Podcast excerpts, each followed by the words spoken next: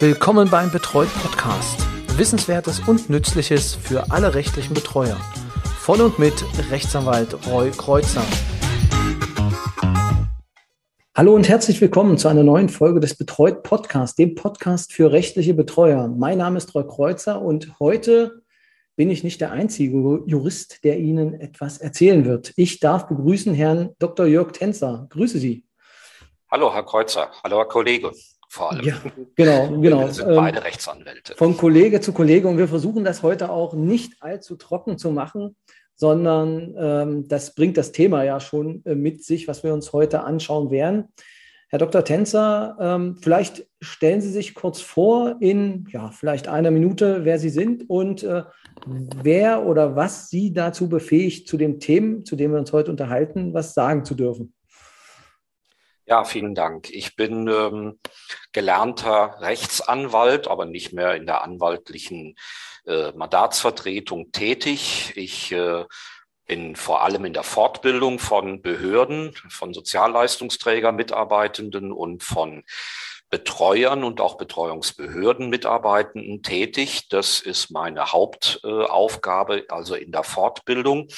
Ich beschäftige mich seit 1988, wenn ich richtig zurückrechne, mit der, äh, mit dem Betreuungsrecht, war damals schon für den Spitzenverband der freien Wohlfahrtspflege äh, zuständig für die Stellungnahme zur ursprünglichen Betreuungsreform, habe also 88, 89 ähm, bereits äh, an der ersten Reform mitgearbeitet und äh, damals äh, den ersten er hieß noch Vormundschafts- und Pflegschaftsverein vor dem Inkrafttreten äh, in Rheinland-Pfalz ähm, aufgebaut bin dann äh, als äh, ja, Geschäftsführer eines Wohlfahrtsverbandes nach Brandenburg gekommen und habe dort dann einen weiteren Betreuungsverein aufgebaut, den es heute auch noch gibt und äh, war ähm, derjenige, der dann die überörtliche Betreuungsbehörde im Land Brandenburg auch aufgebaut hat. Das waren meine Aufgaben in den frühen 90ern. Ich habe den Verein noch einige Jahre weitergeführt und bin dann Anfang 2000 äh, in, äh, für einen Berufsverband. Das heißt, zwischenzeitlich war ich selber anwaltlicher Berufsbetreuer, habe dann ein, äh, bin einem Berufsverband dann beigetreten und habe dort eine Referenten und später die Geschäftsführer äh, Geschäftsführungsfunktion übernommen und in dieser Zeit immer Fortbildung gemacht, war also immer mit der Praxis der, äh, des Betreuungsrechts be beschäftigt und bin dann ähm, als Geschäftsführer dieses Berufsverbandes, des BVFB, äh, damals in die vorbereitenden äh, Runden und Beiräte zum, beim Bundesjustizministerium äh, tätig gewesen und bin dann, nachdem ich nicht mehr für den Berufsverband tätig war, als äh, Experte in zwei Facharbeitsgruppen beim Justizministerium berufen worden, äh, dort an der Reform mitzuarbeiten, vor allem an den organisatorischen Regeln des Betreuungsorganisationsgesetzes, aber auch natürlich die Auswirkungen auf das Materiell- und Verfahrensrecht mitberaten. Also die geballte Expertise ähm, und vor allem auch einen, einen, langen Blick, den Sie zurückmachen können. Ähm, und äh, also bei Juristen ist es ja immer so, dass man sagt, naja, wir müssen ja gucken, wo kommt das Ganze denn her? Aus welchen Ursprüngen? Ähm, da lassen sich ja denn Gesetze auch auslegen. Jetzt haben wir heute jemanden da, der kann das wirklich aus der eigenen Praxis denn auch auslegen, weil er auch bei sehr vielen Gesetzgebungsverfahren mit beteiligt war. Gesetzgebungsverfahren, das ist äh, quasi unser Stichwort, äh, Herr Dr. Tänzer. Sind Sie zufrieden mit der Betreuungsrechtsreform, also so wie es jetzt äh, 2023 denn in Gänze in Kraft treten wird? Nun, durch die Behindertenrechtskonvention der Vereinten Nationen ist dem deutschen Gesetzgeber aufgegeben worden, den Gedanken der Selbstbestimmung mehr im deutschen Betreuungsrecht zu verankern. Das ist ganz sicherlich gelungen. Nun haben wir im deutschen Verfassungsrecht dem gegenüberstehend auch die Schutzpflicht des Staates Und äh, am Ende müssen in den konkreten Regelungen, muss beides abgewogen werden. Das Recht von Menschen mit Behinderung, von pflegebedürftigen Menschen, Menschen mit psychischen Beeinträchtigungen, dass die äh, selbstbestimmt handeln können und nur von einem rechtlichen Betreuer vertreten werden dürfen, wenn es erforderlich ist. Betreuer sollen erstmal unterstützen und nur dann vertreten, wenn es unabdingbar ist, äh, wenn der Betroffene sich nicht selber im Rechtsverkehr vertreten kann. Diese äh, die Durchsetzung von mehr Selbstbestimmung, das ist sicherlich gelungen im Gesetz äh, und formal ist auch die Abwägung mit den Schutzpflichten des Staates überhaupt durch eine Betreuerbestellung und äh, durch dann die Definition der Betreuerpflichten. Was müssen Betreuer tun? Nicht nur die Selbstbestimmung der Betroffenen durchzusetzen, sondern auch ihren Schutz äh, zu gewährleisten, ihren Schutz vor Gefährdungen, die Abwendung von Gefährdungen für Rechtsgüter. Das ist sicherlich äh, formal auch gut gelungen. Problematisch ist, dass eben, aber das ist halt so im äh, Betreuungs-, im Zivilrecht, dass mit sehr unbestimmten Rechtsbegriffen gearbeitet wird, so dass ein Blick ins Gesetz nicht unbedingt äh, förderlich ist äh, für den einzelnen Betreuer, vor allem für Ehrenamtliche. Die können daraus nicht so auf den ersten Blick ableiten, warum sie nun möglicherweise Dinge anders tun sollen ab dem nächsten Jahr als in diesem Jahr sie noch arbeiten. Denn je abstrakter diese Rechtsbegriffe sind, desto schwieriger wird es daraus abzuleiten, was heißt das denn jetzt für mich als rechtlicher Betreuer. Äh, das ist sicherlich eine gewisse Schwäche, aber die ist systemimmanent. Äh, das, äh, das ist eben so im mhm. Zivilrecht, dass da mit sehr allgemeinen Rechtsbegriffen gearbeitet wird. Das stimmt, das stimmt. Also da ist das Betreuungsrecht äh, bei weitem nicht alleine. Wo sehen Sie oder wo haben Sie äh, aus Ihrer Erfahrung heraus die größten Probleme gesehen in der oder in der Reform oder bei der Reform? Nun, äh, wir werden ja an, anderer Gelegenheit noch äh, zu den organisatorischen und berufsrechtlichen Aspekten kommen. Damit habe ich mich vor allem beschäftigt und da sind sicherlich äh, auch Erwartungen nicht erfüllt worden, äh, vor allem unter Kostengesichtspunkten. Ähm, die äh, Betreuungsrechtsreform soll insgesamt die Qualität der Betreuung heben. Das ist ja neben der Verbesserung der Selbstbestimmung der Betroffenen das zweite Ziel, die Hebung der Qualität, übrigens bei allen Beteiligten, also nicht nur bei den Betreuern, sondern auch bei den Behörden und den Gerichten. Ob das Letztere funktioniert, da habe ich so meine Zweifel, denn äh, wenn ich mir anschaue, dass es offensichtlich nicht gelingt, Richter, Betreuungsrichter zu Be äh, Fortbildungen anzuhalten, das was alle anderen machen, dann äh, bin ich gespannt, wie die Richterinnen und Rechtspflegerinnen dann äh, die Reform äh, Gedanken auch umsetzen können, wie sie das hinbekommen.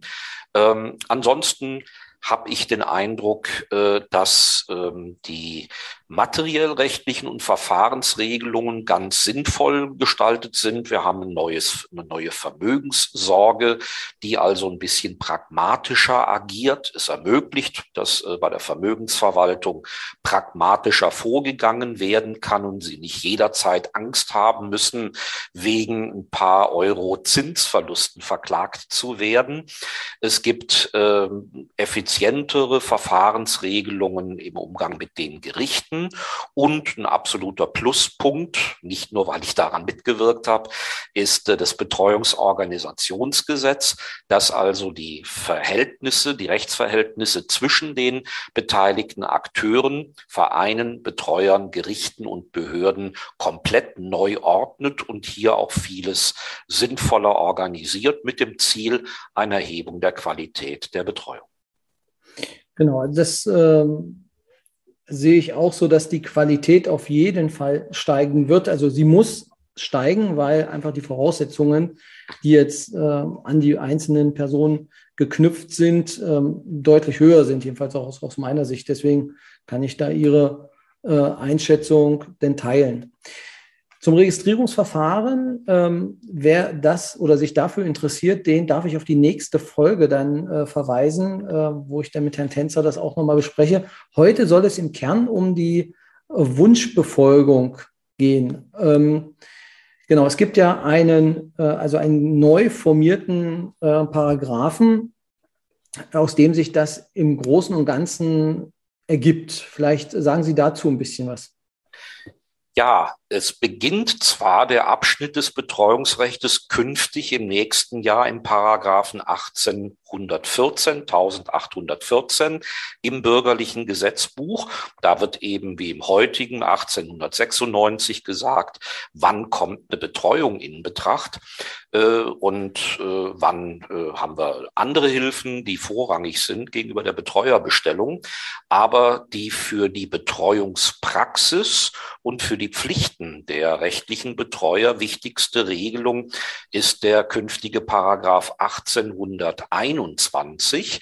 Der hat auch ganz viele Absätze und regelt also in einem einigermaßen nachvollziehbaren System, wie künftig die Betreuertätigkeit im Verhältnis zum betreuten Menschen, zu den Betroffenen organisiert werden soll. Und hier, wie Sie schon gesagt haben, steht die Wunschbefolgungspflicht im Vordergrund. Sie löst die sogenannte Wohlschranke ab. Bisher ist es ja so, dass der Betreuer, die Betreuerin die Rechtsangelegenheiten der Betroffenen äh, zu deren Wohl zu besorgen hat. Künftig wird die Wohlschranke also ersetzt durch die Pflicht, die Wünsche der Betroffenen zu befolgen, es sei denn, die Wunschbefolgung würde zu erheblichen Gefährdungen der Rechtsgüter der Betroffenen führen. 1821 BGB ist also der künftige Standort und Betreuer sind gut beraten, sobald sie über ein Gesetz äh, verfügen, Gesetzestext verfügen, sich vor allem so mit diesen ersten, äh, sagen wir mal, zehn, zwölf Paragraphen in diesem Abschnitt ab Paragraph 1814 zu beschäftigen. Da stehen die wichtigsten Neuerungen für Betreuer generell drin. Und dann haben wir später in anderen Abschnitten, wenn es um die Personensorge, um die Vermögenssorge geht, dann noch die Detailregelungen. Genau, also wir werden das nochmal verlinken. Ähm, natürlich gibt es jetzt auch schon äh, den Gesetzestext auch äh, im Internet zu finden, ähm, dass man sich das schon mal anschauen kann. Genau, der 1821, das ist so ähm, das Kernstück ähm, der Wunschbefolgung. Nun klingt das ja so, wenn man es jetzt so als erstes hört, dass der Betreute im Prinzip seine Wünsche äußern kann und der äh, Betreuer eigentlich nur noch reagieren kann. Kann man das wirklich so annehmen, dass also ich mich jetzt immer an die Wünsche des Betroffenen halten muss? Oder gibt es da Grenzen? Also es gibt, gibt Grenzen, es. aber wo sind die? Sagen wir es mal so. So ist es. Es gibt also zwei Einschränkungen für die Wunschbefolgungspflicht. Einmal äh, darf der Betreuer den Wünschen nicht folgen, wenn dadurch durch die Wunschbefolgung erhebliche Gefährdungen der Rechtsgüter, Personensorge und Vermögenssorge, Rechtsgüter, wenn sich dadurch eine erhebliche Gefährdung der Rechtsgüter der Betroffenen ergeben sollte. Außerdem ist es dem Betreuer unzumutbar, den Wünschen zu folgen, wenn er oder sie dadurch beispielsweise eigene Rechte äh, darin beeinträchtigt würde, äh, wenn dadurch der Betreuer dazu beitragen würde, dass Dritte beeinträchtigt würden, dass andere dann wieder Ansprüche gegen den Betreuer geltend machen können oder eben auch, dass die Wunschbefolgung in so erheblichem Maße ähm, vermeidbar Zeitaufwand beim Betreuer fordert, der eben in der Vergütungskalkulation nicht berücksichtigt ist. Das heißt, in einer Krisensituation wird, werden rechtliche Betreuer mehr Zeit aufwenden müssen, um Gefahren für die Betroffenen abzuwenden. Aber ähm, außerhalb der Krisensituation darf der Betreuer irgendwann sagen, und die spannende Frage wird in der Praxis sein, wann dürfen Betreuer sagen, dass es jetzt genug ist und dass die Wünsche, die die Betroffenen haben, vom Berufsbetreuer nicht erfüllt werden können, entweder weil es unrealistisch ist, weil es nicht finanziert werden kann oder weil es für die Betreuer einen unzumutbaren Aufwand kosten würde. Da muss ich jetzt natürlich nochmal nachfragen, unzumutbarer Aufwand. Ähm, vielleicht aus Ihrer eigenen Praxis, ähm, Sie waren ja auch Selbstberufsbetreuer, wann würden Sie diesen Status ansetzen? Es ist schwierig, ähm, weil, wie ich schon sagte, in jedem Einzelfall müssen Betreuer natürlich entscheiden, äh, welchen Aufwand sie betreiben müssen, weil es beispielsweise haftungsbewehrt ist. Betreuer dürfen also nichts tun oder unterlassen, was zu einer Schädigung des Betroffenen führen würde, für die dann der Betreuer haften würde, also Schadenersatz leisten muss.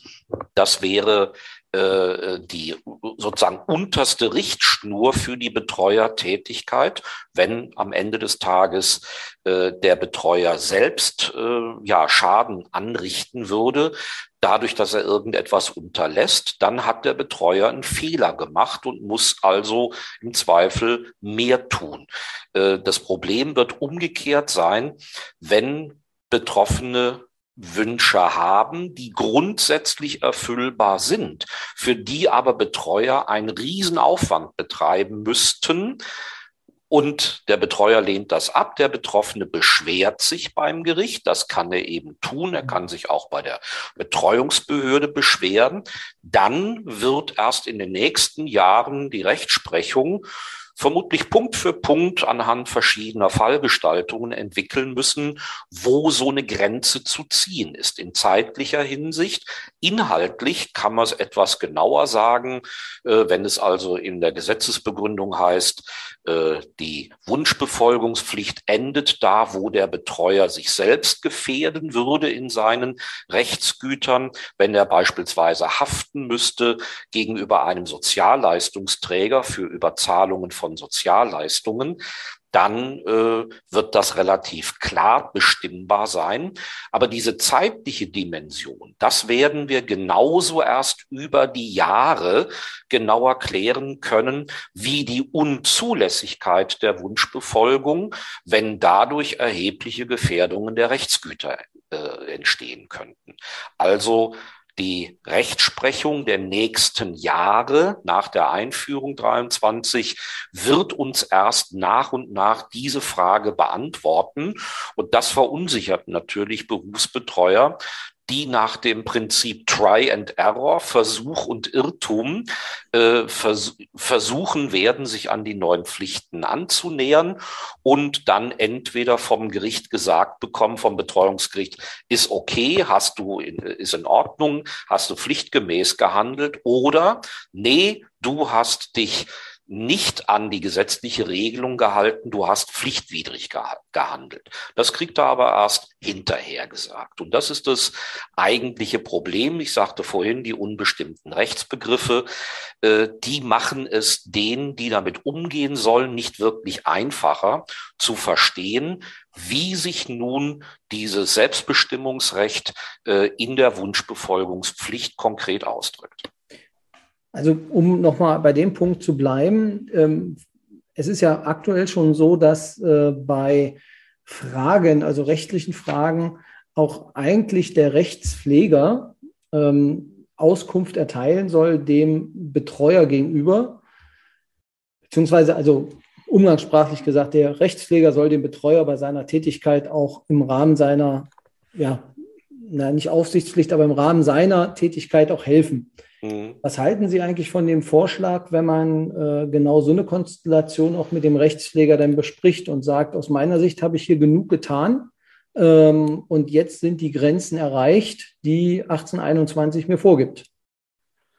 Nun, Relevant wird die Frage ja vor allem für Berufsbetreuer, die wirtschaftlich handeln müssen, die mhm. eben 40, 50 Fälle zum Beispiel haben und dafür so viel Fälle auch brauchen, um eine auskömmliche Finanzierung von Lebensunterhalt und Büro- und Altersversorgung zu haben diese äh, Fallzahl äh, erfordert es eben wirtschaftlich zu handeln. Und das werden Betreuer selbst entwickeln müssen. Ich kann mir offen gestanden nicht vorstellen, dass also die Rechtspfleger diesen Gedanken bei Berufsbetreuern begleitend sagen würden, also ich empfehle dir wie folgt zu agieren, um den gesetzlichen Regelungen zu entsprechen. Die werden erstens sagen, äh, ich bin für deine Aufsicht zuständig, nicht für deine Beratung. Und zweitens, äh, wenn du pflichtwidrig handelst, dann sage ich es dir schon. So, sozusagen nach dem Motto, also äh, der Berufsbetreuer wird hier wahrscheinlich nicht Beratung bekommen, sondern ich hoffe, dialogisch dann wird diese Aufsicht wahrgenommen und dass die Rechtspflegerinnen nicht von vornherein sagen, so muss das sein. Äh, und wenn du das anders handhabst, dann kriegst du äh, Zwangsgeld auferlegt, sondern dass beide Seiten, die Gerichte und die Betreuer, und da meine ich jetzt alle, dass die das auf eine kooperative Weise äh, versuchen zu klären, denn die Rechtspfleger sind äh, genauso ähm, oder werden genauso gefordert und vielleicht überfordert sein, wenn das Gesetz in Kraft tritt, wie die Betreuer auch. Für die ehrenamtlichen Betreuer gibt es tatsächlich eine neue Möglichkeit, hier Rat zu bekommen, Unterstützung zu bekommen für die Betreuerpraxis die sollen ja, wenn sie Fremdbetreuer sind, künftig von einem Verein, mit einem Verein eine Begleitungs- und Unterstützungsvereinbarung abschließen. Und wenn sie Angehörige sind, dann dürfen sie fordern, dass mit ihnen eine solche Vereinbarung geschlossen wird. Das heißt, nicht die Rechtspfleger werden die Ehrenamtlichen beraten und unterstützen, sondern es werden die Vereine oder da, wo es in Brandenburg ja, ich muss es so sagen, Vereine, die ich mal vor vielen Jahren geholfen habe, ins Leben zu rufen und Förderungen ermöglicht habe, die sind dann irgendwann eingegangen, in Insolvenz gegangen, weil sie nicht mehr hinreichend von Land und Kommunen gefördert wurden. Also es gibt eben auch Landkreise in Brandenburg, wo es keine äh, Betreuungsvereine gibt. Da müssen die Betreuungsbehörden diese Unterstützung und Beratung für die Ehrenamtlichen selbst leisten. Ich hoffe, dass das funktioniert. Genau, da kommen wir im nächsten, in der nächsten Folge nochmal drauf. Die Behörden haben ja jetzt mit der Registrierung schon äh, eine ganz große Aufgabe übergeholfen bekommen, ähm, die sie jetzt koordinieren müssen. Und dann kommt diese Aufgabe halt auch noch dazu. Also ähm, meines Erachtens, ähm, ich weiß nicht, wie Sie das sehen, aber haben die Betreuungsbehörden haben quasi den größten Stück Arbeitskuchen abbekommen, oder? Äh, mit den äh, Betreuern, den Berufsbetreuern ja, also gemeinsam mit ihnen. Äh, Vereine ein Stück weit. Gerichte werden vor allem entlastet, entbürokratisiert. Das sind auch sinnvolle Regelungen, dass also Verfahrensweisen und Kriterien, wie sie vor 100 Jahren vielleicht mal äh, in deutschen Gerichten relevant waren, dass da alte Zöpfe abgeschnitten werden und Dinge vereinfacht und effektiver gemacht werden. Das war auch eine Forderung der Länder. Die Justiz, die Betreuungsgerichte müssen in ihrer Tätigkeit, in ihren Aufgaben entlastet werden, wenn sie gleichzeitig neue Aufgaben bekommen äh, in der Durchsetzung des Selbstbestimmungsrechts der Betroffenen.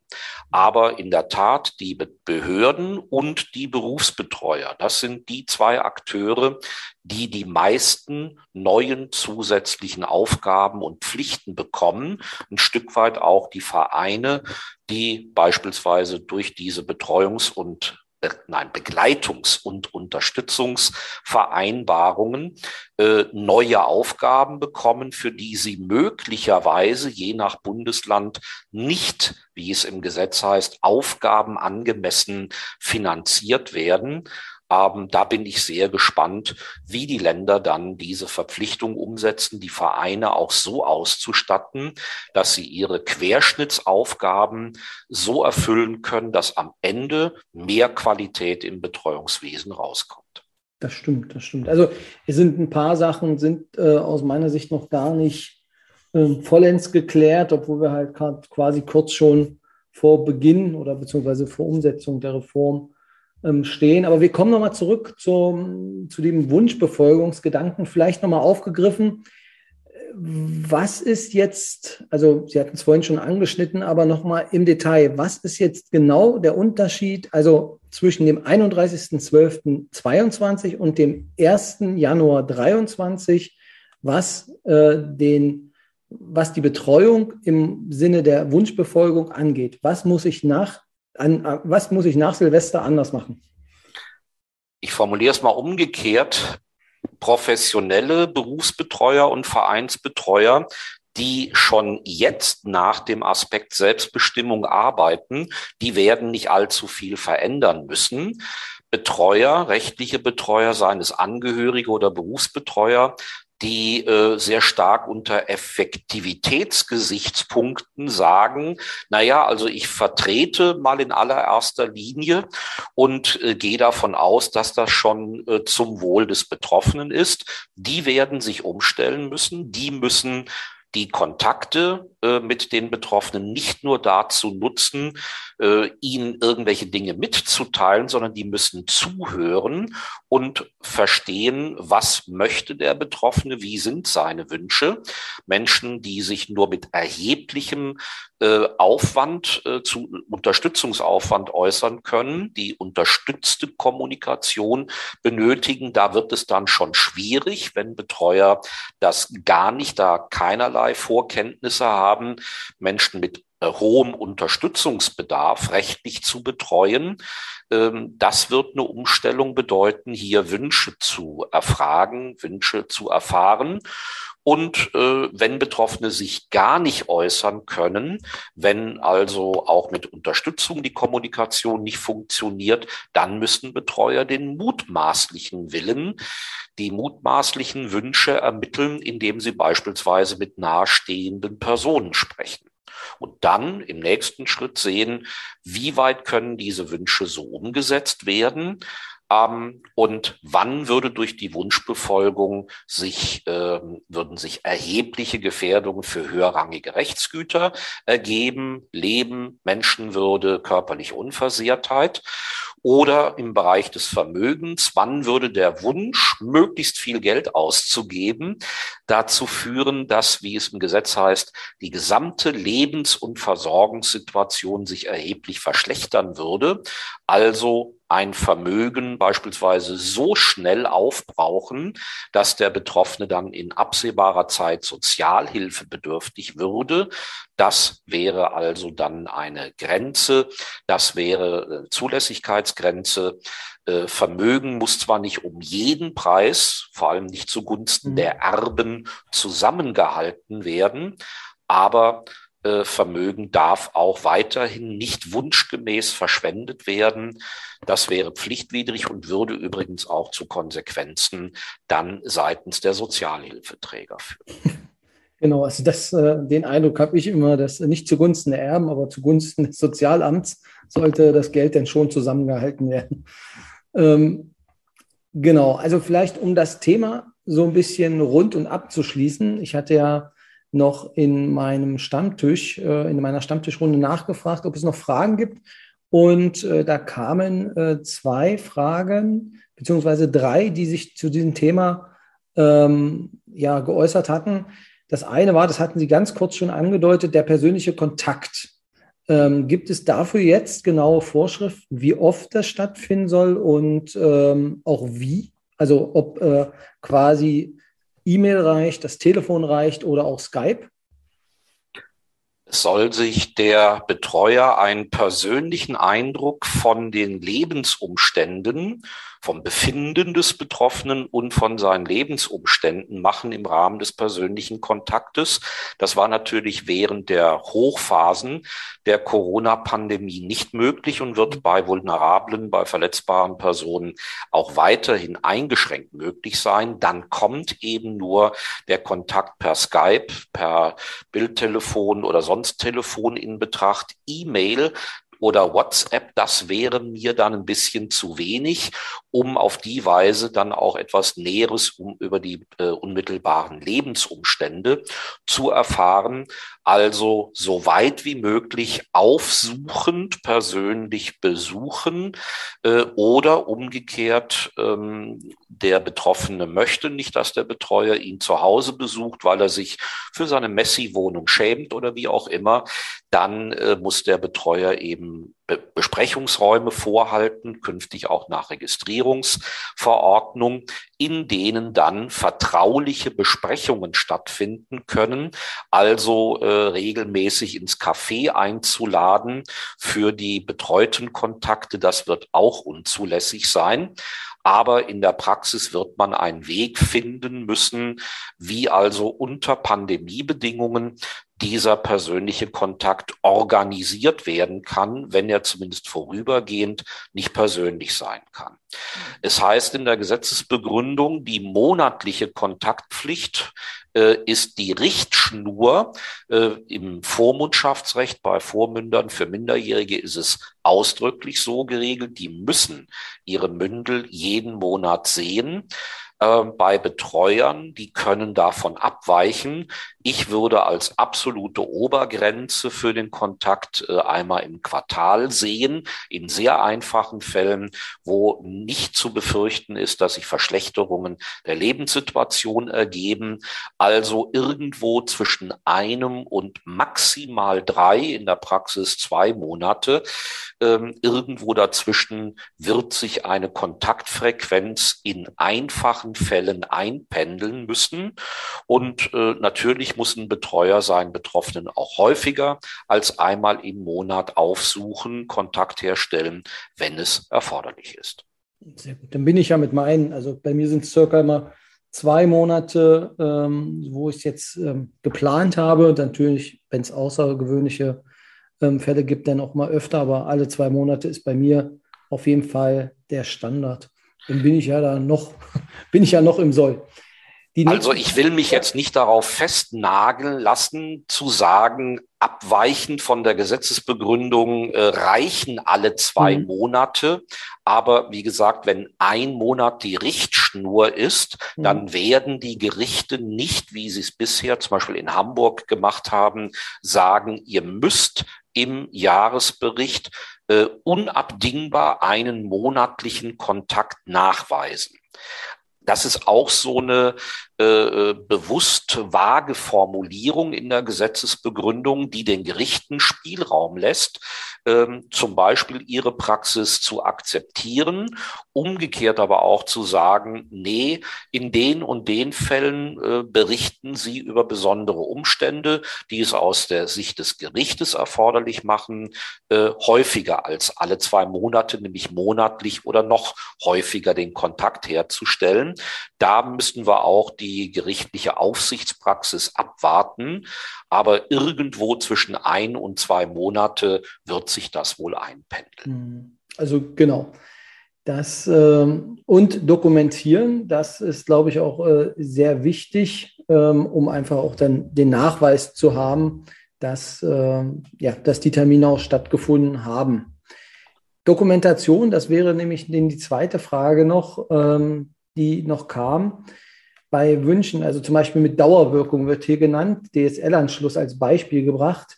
Sollte man sich das schriftlich bestätigen lassen, wenn man selber als Betreuer sagt, ich finde das jetzt gar nicht gut, dass dieser Vertrag abgeschlossen wird, aber im Rahmen der Wunschbefolgung ein Vertrag abgeschlossen werden soll oder muss dann für den Betroffenen? Die Ermittlung der Wünsche ist zu dokumentieren, darüber ist auch zu berichten. Und ähm, in der Praxis wird es in der Tat im Zusammenhang, müssten wir vielleicht noch ansprechen, mit der Beweislastumkehr im Haftungsrecht darauf hinauslaufen, dass Betreuer mehr als bisher dokumentieren. Es bedeutet aber im Hinblick auf die Wunschbefolgungspflicht nicht zwingend, dass über alles äh, Vereinbarungen mit den Betroffenen geschlossen werden.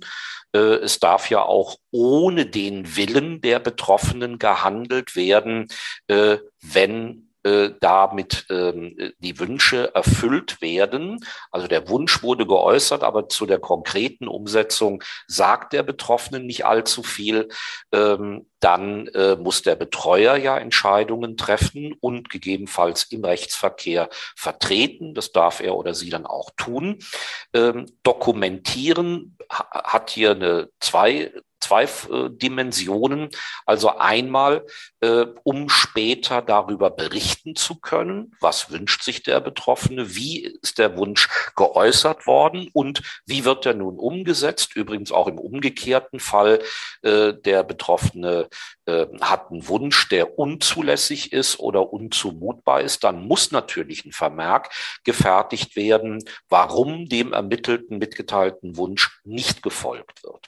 Und ansonsten Beweislastumkehr bedeutet, Heute muss in erster Linie der Betroffene, wieder vertreten durch jemand anderen, Anwalt, anderer Betreuer, Ergänzungsbetreuer, ähm, dafür Beweis antreten, dass durch Handeln oder Unterlassen des Betreuers ein Schaden zugefügt wurde. Ähm, und der Betreuer muss dann Gegenbeweis antreten. Künftig wird es so sein, ab dem nächsten Jahr, dass der geschädigte Betreute nur vortragen lassen muss, substanziiert behaupten muss durch Betreuer handeln oder unterlassen geschädigt worden zu sein. Und dann muss der Betreuer beweisen, dass er alles richtig gemacht hat, dass also auch bei pflichtgemäßem Handeln der Schaden eingetreten wäre. Und das wird der Betreuer nur mit mehr Dokumentation, mit mehr Vermerken leisten können. Also mehr Dokumentation mit beispielsweise der Hilfe von professioneller Betreuersoftware. Das ist der Weg, meine Empfehlung aus anwaltlicher Sicht auch, um möglichen Haftungsfallen zu entgehen. Äh, mit dem DSL-Anschluss, da sehe ich jetzt nicht so äh, gravierende Haftungsprobleme.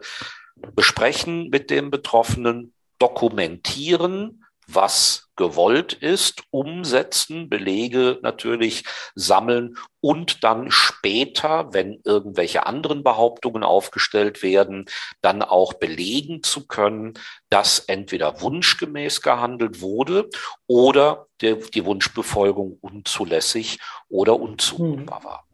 Genau, also ein ganz wichtiger Aspekt äh, auf jeden Fall, der ab 23 ähm, auf, auf die Kollegen zukommt ähm, gut, dass Sie das nochmal angesprochen haben mit der Haftung. Ähm, Dokumentation, um einfach auch dann im Falle des Falles ähm, gewappnet zu sein. Es gibt sicherlich auch ähm, bei Ihnen, liebe Zuhörerinnen und Zuhörer, den einen oder anderen, wo Sie jetzt ganz genau wissen, okay, wenn der etwas möchte, dann werde ich das jetzt in Zukunft dann immer mal notieren müssen. Und es hilft ja auch einfach nur, sich dann eine Unterschrift geben zu lassen, dann unter, die, unter den Wunsch, ähm, beziehungsweise ist eine Dokumentationsfrage, gibt natürlich auch, jedenfalls sehe ich das so, dass man das über Messenger-Dienste natürlich dann auch äh, entsprechend auch nachweisen kann. Also so handhab ich es jedenfalls jetzt aktuell, dass ich mir das dann nochmal ähm, schriftlich bestätigen lasse, wenigstens als Messenger, also Messenger-Nachricht. Ähm, genau man machen, um es nochmal zu wiederholen, äh, aber ich halte es nicht für erforderlich, sich mhm. vom Betroffenen die Wünsche selber bestätigen zu lassen, äh, sondern es reicht, wenn der Betreuer den ermittelten wahrgenommenen Wunsch dokumentiert. Ja, okay. Zum Abschluss äh, der heutigen Folge war auch noch eine Frage zur Haftung und zwar bei der Wunschbefolgung meine Theorie, die ich hier auch schon öfter aufgestellt habe, ist ja, dass nicht der Betreute in Anführungszeichen das Problem ist, sondern meistens immer die Erben, Angehörigen und Verwandten. Was ist nun mit der Haftung bei der Wunschbefolgung äh, mit Blick auf die Angehörigen? Also teilweise haben wir das jetzt schon beantwortet, aber ähm, gibt es da aus Ihrer Sicht noch, ähm, ja, gibt es da noch mehr zu beachten? Eigentlich nicht. Es ändert sich materiell rechtlich nichts im Hinblick auf die Erben, wenn der Betroffene den Wunsch hat, dass sein Vermögen zu Lebzeiten ausgegeben wird, um das Leben zu erleichtern und schöner zu machen. Dann werden, wie auch bei nicht betreuten Menschen, die Erben in die Röhre gucken. Also, das war immer schon so, dass nicht zugunsten der Erben das Geld zusammengehalten werden musste. Wenn also äh, dokumentiert ist, dass die, dass das Ausgabeverhalten den Wünschen des Betroffenen folgt, dann können die Erben später keinen Schadenersatz verlangen. Verlangen können sie alles, aber sie werden es nicht durchsetzen können. Also materiell rechtlich gesehen ändert sich da nichts. Es wird sogar die Position des Betroffenen ein Stück weit gestärkt, selbst mehr Selbstbestimmung dass also nicht mehr der Betreuer dann beweisen muss, dass er also das Wohl des Vermögens sozusagen gewahrt hat, das Vermögen geschützt hat, sondern in erster Linie das Geld für den Betroffenen ausgegeben hat nach dessen Wünschen. Also gehe ich davon aus, wenn alles ordentlich dokumentiert ist, dass dann sich äh, mögliche Haftungsrisiken gegenüber den Erben nicht ausweiten. Ja, das äh, danke erstmal bis hierher, äh, Herr Dr. Tänzer. Zum Thema Haftung, ähm, da hatte ich gesehen bzw. mitbekommen, da haben Sie auch ein eigenes Seminar.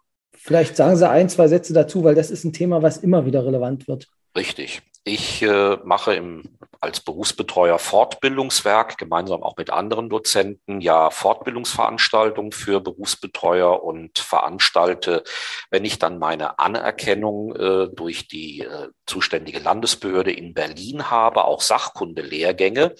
Und äh, im Vorgriff darauf äh, werde ich also ähm, Veranstaltungen zum Thema Wunschbefolgungspflicht und Haftung getrennt für normale, in Anführungsstrichen, nicht anwaltliche Berufsbetreuer machen und weil da tatsächlich ganz neue Probleme auftauchen für uns Anwalt, Anwälte, also Anwälte, die als Berufsbetreuer tätig sind. Dort äh, werden sich die Haftungspflichten verschärfen und äh, da plane ich auch eine eigene oder habe terminiert eine eigene Veranstaltung, die sich dann äh, an anwaltliche Berufsbetreuer richtet. Äh, da werden wir dann nicht nach den unterschiedlichen Sorgfaltsmaßstäben, die an nichtanwaltliche und anwaltliche gestellt werden, differenzieren, sondern Anwälte, wie Sie wissen, müssen immer klüger sein als das Gericht. Und äh, ja, das ist, äh, führt auch zu Ängsten, zu äh, Befürchtungen bei anwaltlichen Berufsbetreuern, wie ich weiß. Und da will ich helfen, indem ich da auf verschiedene Problemkreise eingehe. Also das Thema Haftungsrecht, äh, Verschärfung durch die Beweislastumkehr für Betreuer nach der Reform. Das ist aus meiner Sicht ein wichtiges Thema, um auch Ängste zu nehmen, Ängste einzuschränken, Befürchtungen zu reduzieren im Hinblick auf die Umsetzung der Reform. Ja, vielen Dank. Ich werde das äh, Seminar nochmal verlinken. Oder ist es ein Webinar, wenn ich das richtig. Das sind zwei Webinare. Genau, also dann äh, quasi online von zu Hause, vom, vom Schlafzimmertisch oder vom, oder vom Schlafzimmer oder vom Couchtisch, alles möglich. Ähm, ich verlinke es nochmal, wer sich da anmelden möchte. Ja, vielen Dank. Bevor ich Sie jetzt allerdings äh, aus dieser Folge entlasse, noch eine letzte, ja, ein bisschen persönliche Frage an Sie. Zu welchem Zeitpunkt wären Sie denn jetzt äh, am liebsten Betreuer gewesen? Also die Zeiten, in denen ich Betreuer äh, als Berufsbetreuer tätig war, als Anwaltlicher, das waren so die früheren Zeiten der 90er, 90er und frühen Nullerjahren. Da ähm, hatten sich ein paar Dinge schon geklärt und vieles war noch offen. Und äh, da konnte man auch einiges gestalten. Äh, das war eine eigentlich ganz gute Zeit. Inzwischen ist eben vieles stärker verrechtlicht durch die Rechtsprechung. Äh, offen gestanden, äh, ich würde heute, wenn ich jetzt die Entscheidung zu treffen hätte, äh, ob ich als Anwalt ähm, mehr Berufsbetreuung oder andere Dinge tun sollte, würde ich jetzt nicht unbedingt äh, ab dem kommenden Jahr neu als Berufsbetreuer tätig sein wollen.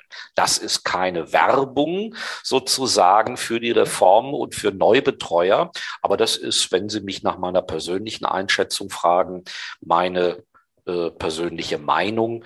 Äh, ich habe mich damals vor 10, 15 Jahren sozusagen wohler gefühlt im Betreuungswesen als äh, heute und äh, vor allem in der Zukunft, weil da doch die Anforderungen an Betreuer steigen werden. Eine schönere Überleitung zu unserer nächsten Folge hätten Sie gar nicht machen können, denn wir unterhalten uns beim nächsten Mal noch über das Thema ähm, Registrierungsverfahren einfach jetzt eins weiterklicken oder halt eine Woche warten, wenn Sie es jetzt äh, in der aktuellen Woche gehört haben, weil es gibt halt ganz, ganz viele neue Anforderungen an, an Betreuer, während früher im Prinzip, vielleicht so viel sei noch gespoilert, während früher nur gereicht hat, dass man einen Hochschulabschluss hat, muss es jetzt denn doch schon ein bisschen Fachwissen sein. Genau, aber dazu denn beim nächsten Mal mehr. An dieser Stelle erstmal herzlichen Dank für Ihre Zeit äh, und dass Sie uns Rede und Antwort gestanden haben oder mir. Genau, und äh, bis zum nächsten Mal. Und dann auch, liebes Publikum, wäre auch schön, wenn Sie nächste Woche wieder einschalten. Ähm, dann auch nochmal Herr Dr. Tänzer da zu dem Thema Registrierungsverfahren. Machen Sie es gut, eine schöne Zeit. Auch Ihnen alles Gute und freue mich auf die nächste Woche.